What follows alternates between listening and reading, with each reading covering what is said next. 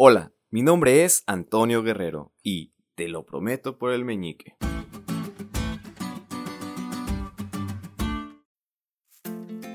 De seguro ustedes conocen esta frase. Y es que es una frase que se utiliza para referirse a una promesa. Pero es más que esto, es realmente un compromiso de lo que se está diciendo.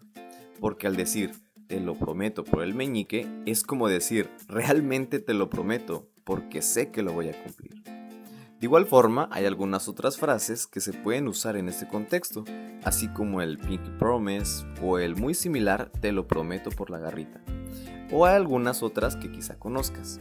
Pero el punto de esto es que es una promesa que hace una persona a otra y que de igual forma la persona que lo acepta decide creer y aportar a ese acuerdo.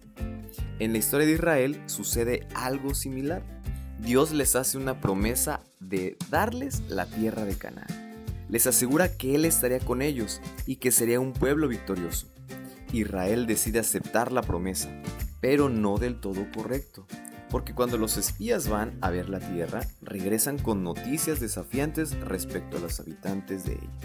Sin embargo, dos espías responden a la promesa de Dios, confiando en que Él les ayudará a obtener la victoria. Dios al darse cuenta que aún después de tantos años de protección y provisión, aún su pueblo no confiaba plenamente en esa promesa que se les había hecho, y obviamente se enojó, a tal grado de desear eliminar a ese pueblo incrédulo.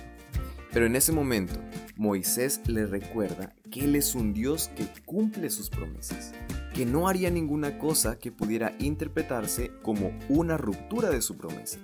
Así que esa intercesión de Moisés por el pueblo es una enseñanza de la misericordia, amor de un líder para su iglesia. Y esto nos deja un claro mensaje. Dios debe ser glorificado en su pueblo.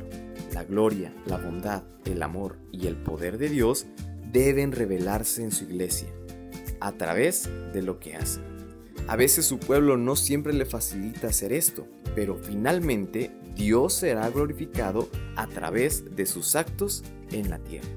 Así que amigos, es nuestra responsabilidad ser parte de esta promesa. Así que te animo a que respondas y la aceptes.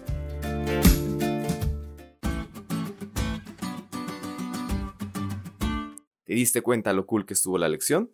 No te olvides de estudiarla y compartir este podcast con todos tus amigos. Es todo por hoy, pero mañana tendremos otra oportunidad de estudiar juntos.